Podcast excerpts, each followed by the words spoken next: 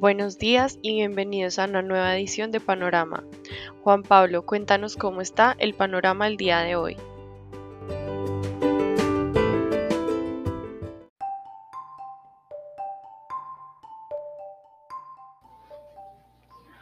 Muy buenos días a todos y todas. Hoy 28 de abril de 2022 abrimos el día con un panorama despejado.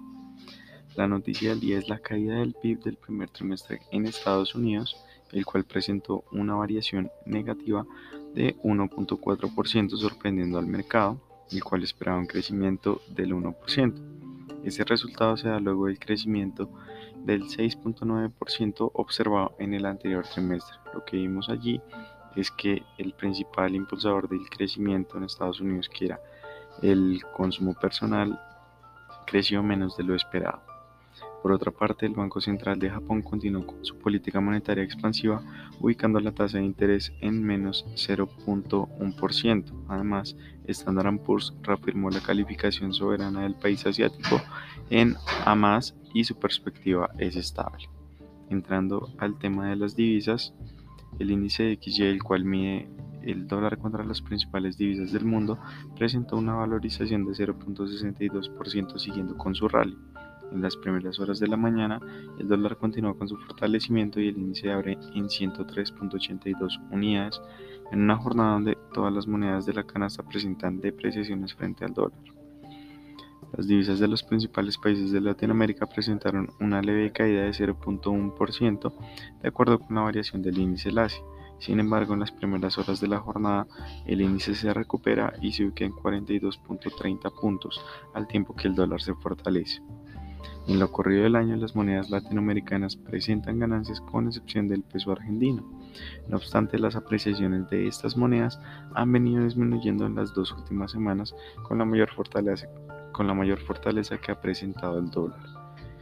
El primer lugar es para el real brasilero con un retorno de 13.55%, seguido del sol peruano con un retorno del 3.63% y en tercer lugar se encuentra el peso colombiano con una apreciación del 3.01%. Esta mañana eh, amanece cotizando en 3.970 pesos.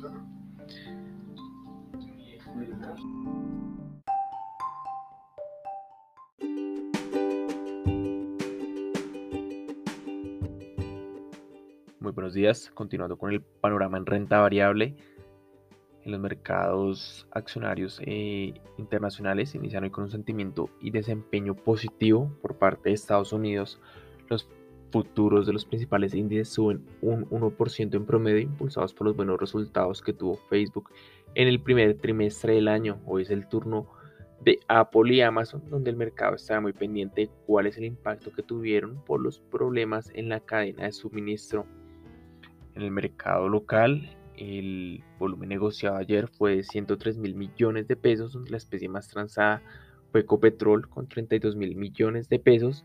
La acción que más se valorizó fue Enca con un 4,35% y la que más se desvalorizó fue Banco de Bogotá con un 7,53%. El MSCI Colcap subió 0,69%, recuperó y recuperó de esta manera parte de la caída que sufrió el lunes. Esto da muestra de que ante fuertes caídas generadas por incertidumbre internacional, el mercado local tiene la suficiente solidez de recuperarse rápidamente. En noticias tenemos que el Cóndor informó que obtuvo la cesión del contrato de la construcción, mejoramiento y mantenimiento de la variante San Francisco-Mocoa en el tramo 3 por lo tanto, habrá construcción del Cóndor, posee el 100% de esta concesión. También tuvimos, hoy iniciaron la entrega de resultados financieros aquí en Colombia, las empresas que cotizan en la bolsa. Iniciamos con eh, Latam, Holdings. Eh, esta empresa publicó sus resultados financieros en este las ventas netas crecieron un 13% frente al primer trimestre del año pasado, llegando hasta los 209 millones de dólares, un crecimiento explicado por unos mayores volúmenes y mayores precios en, en las ventas. La utilidad neta del periodo se ubicó en 16 millones de dólares, cuatro veces mayor a la registrada en el mismo trimestre de 2021. Esto en panorama de renta variable. En materias primas tenemos que el gas natural ha tenido subidas en, los, en, el precio en los últimos días debido al anuncio que hizo Rusia de cortar el suministro a Polonia y Bulgaria. Además, advirtió que los países que no realicen los pagos de este gas en rublos también podrían tener un corte de suministro. En el petróleo no hay mayores eh, movimientos. El precio en la referencia Brent fluctúa alrededor de los 104,5 dólares por barril, mientras que en el WTI se ubica cerca de los 102 dólares por barril. Eso sería todo en materias primas. Que tengan un excelente día. Hasta luego.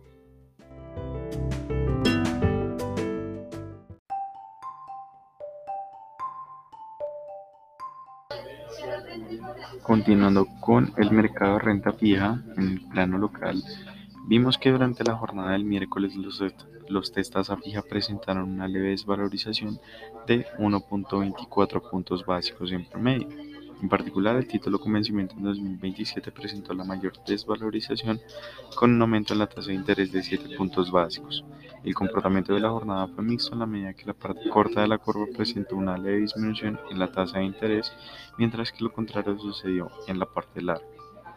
En línea con el comportamiento de los test en pesos, los test VR presentaron una desvalorización de 0.51 puntos básicos en promedio. El nuevo convencimiento en 2029 se vio más afectado al presentar un aumento en la tasa de interés de 3.40 puntos básicos. Esta jornada también fue mixta en la medida que los nodos de corto plazo impulsaron las tasas de interés hacia abajo. Por otra parte, la subasta de los títulos de tesorería TES en pesos recibieron posturas de compra por 1.2 billones en valor nominal, es decir, 1.9 veces el monto inicialmente ofrecido que era de 650 mil millones de pesos. Esto permitió activar la cláusula de sobreadjudicación y de esta manera se colocaron eh, los 650 mil millones de pesos en valor nominal en el mercado de valores con una tasa de interés de corte del 10.10% para los títulos 2031, de 10.44% para los títulos 2042 y 10.36% para los títulos 2050. Frente a la deuda corporativa, durante la anterior jornada este mercado em, permaneció igual que la anterior jornada con una liquidez aún baja. El volumen de negociación fue de 717 mil millones de pesos, donde el 51% de las transacciones se presentaron en el mercado primario.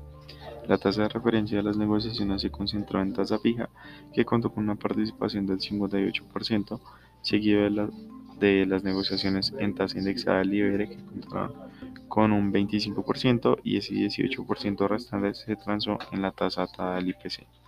El título más negociado de la jornada fue el bono ordinario del Grupo Argos con un nominal de poco más de 2022 de 22 mil millones de pesos a una tasa de negociación del 5.4% en la referencia en IPC.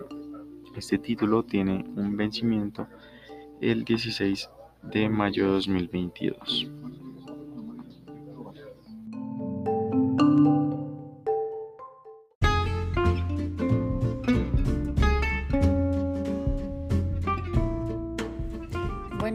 Continuando con el panorama nacional, tenemos que el proyecto de Urutuango no entrará a funcionar a partir del 26 de julio, como se tenía previsto según el cronograma de empresas públicas de Medellín. El vicepresidente de Generación de Energía de EPM, William Giraldo, aseguró que hay retrasos que no permitirán cumplir con las fechas establecidas, pues el túnel de captación debe tener unos cilindros que se vieron afectados por la pasada contingencia. Estos deben ser puestos con mucho cuidado para que no se vaya a romper la presa luego. Por lo tanto, el alcalde de Medellín, Daniel Quintero, aseguró a Blue Radio que a mitad de julio se harán pruebas en seco para definir la nueva fecha para la entrada a operación de la obra. Adicionalmente, el proyecto deberá estudiar hasta 20 días que el paso de agua sea viable por la estructura con lo cual habría un retraso de 15 a 20 días. Adicionalmente, Giraldo aseguró que a pesar de que el proyecto no inicie con la generación de energía en el plazo acordado, lograrán cumplir el plazo límite hasta el 30 de noviembre para no recibir una multa de la Comisión de Regulación de Energía y Gas. Por otro lado, Fede Desarrollo dio a conocer que en marzo de 2022 el índice de confianza comercial se ubicó en 35,5%, lo que representa una caída de 1,9 puntos porcentuales frente al mes anterior. De acuerdo con el documento, la disminución de confianza se explicó por un incremento de 3,5 puntos porcentuales en el nivel de existencias y una contracción de 3,2 puntos porcentuales en el indicador de percepción económica actual de las empresas. El detalle del informe permite ver que el índice de confianza industrial alcanzó al 13,6% en el tercer mes del año, disminuyendo 1,9 puntos porcentuales respecto al mes anterior. Finalmente, Desarrollo encontró que las expectativas de generación de empleo del sector industrial para el próximo trimestre alcanzaron el 16,1% y se incrementaron en 4,3 puntos porcentuales en comparación con el trimestre anterior. Por último, el presidente de Colombia, Iván Duque, dio a conocer nuevos anuncios respecto al programa de ingreso solidario luego de que el país informara una caída de la pobreza en 2021 gracias a las transferencias sociales que ayudaron a mitigar la pobreza en Colombia y que, se y que mantienen una senda para llegar a los niveles de antes de pandemia. Con esto de base, Duque aseguró que el marco del programa de ingreso solidario, el pago bimensual que corresponde a mayo y junio de 2022, subirá a 400 mil pesos bimensuales que antes estaban 380 mil pesos colombianos.